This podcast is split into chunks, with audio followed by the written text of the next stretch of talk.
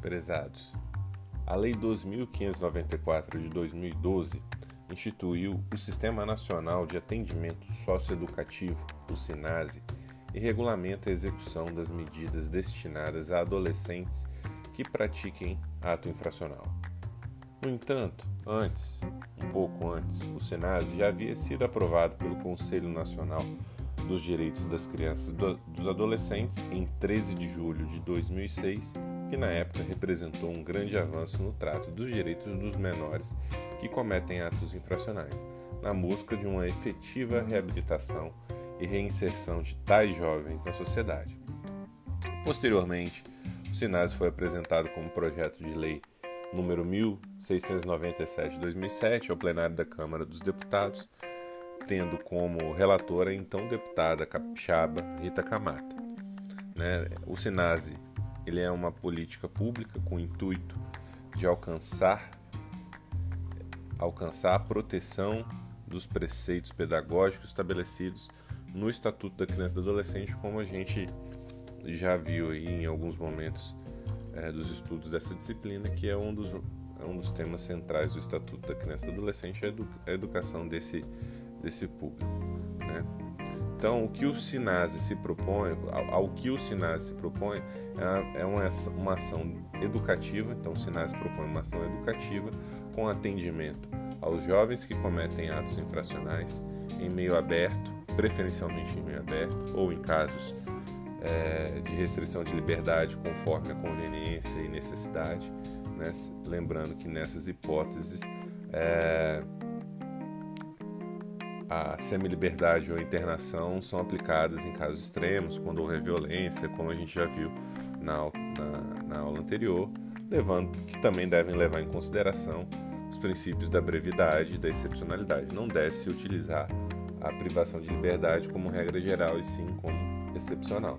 Né? A lei mesmo prevê pouquíssimas hipóteses de, de cumprimento no regime é, de internação, certo?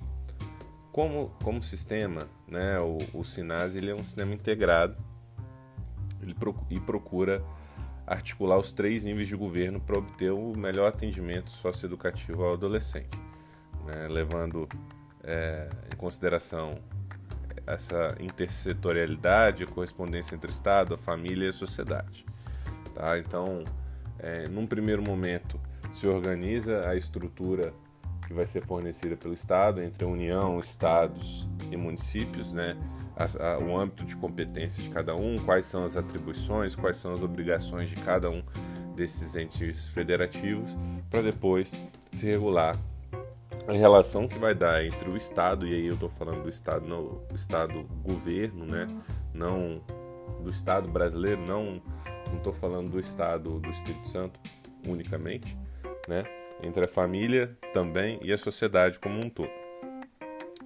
Há uma previsão da forma política de se elaborar as diretrizes pedagógicas, assim como do quadro de profissionais que atuará em conjunto em cada programa específico, formando uma equipe multidisciplinar que o que é extremamente importante, já que o adolescente em um cenário de reabilitação, é, no âmbito sua, do cumprimento da sua medida socioeducativa, precisará de apoio é, concomitante de diversos profissionais, como por exemplo advogados para sua defesa, pedagogos para o ensino né, da, da, do ensino escolar e outras atividades, assistentes sociais, psicólogos, médicos, enfim, toda uma equipe tem que estar ali à disposição para auxiliar no desenvolvimento desse jovem. Né? O Sinase ainda dispõe sobre alguns aspectos arquitetônicos, sobre como, devem ser os, como deve ser o espaço físico das instalações onde, eles, onde os jovens que é, eventualmente tenham sido internados é, de modo que a, essa infraestrutura seja adequada à capacidade por vaga, é, ao tipo físico, à idade de cada um deles, né, sempre para preservar o, o melhor interesse, os direitos desses menores. Tá? O Sinais também, essa, essa lei 2.594 dispõe sobre a estrutura orçamentária, né, o sistema ele começa a ser financiado pela União em num, num grau maior, mais exige um cofinanciamento dos demais entes federativos. É, então, tem uma série de, de, de, medidas que podem ser tomadas no intuito de se evitar uma reincidência, de que esse menor volte para uma situação de conflito com a lei. Tá certo?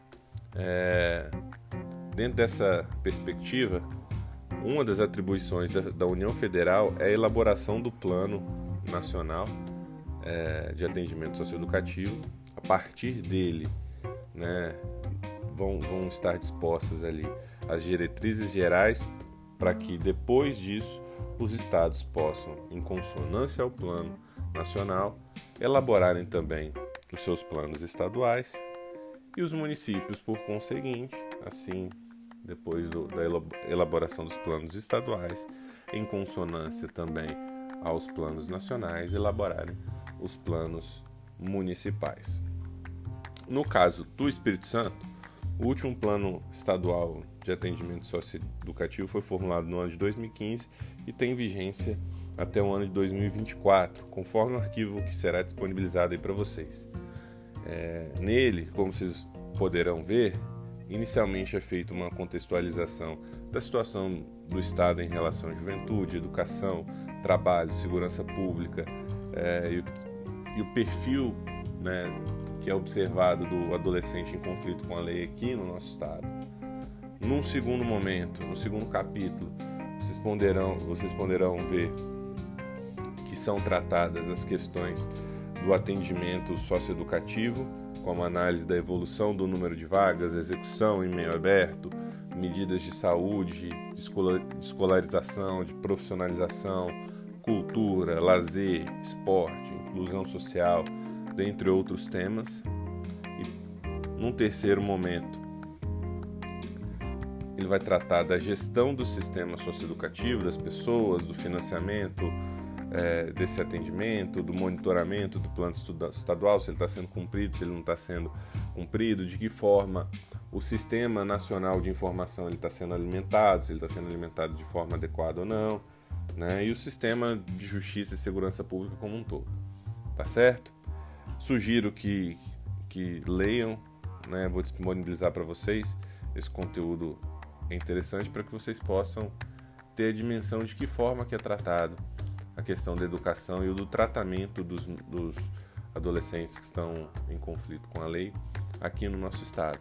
Né? Os índices, é, de, o perfil e tudo mais. Isso é importante para que vocês possam ter uma visão melhor da realidade e trazer essa realidade para o nosso debate em sala de aula, para o tratamento dessas questões em sala de aula. Tá bom? Até a próxima. Na, na próxima aula a gente vai tratar de forma mais profunda desses temas aí. Forte abraço.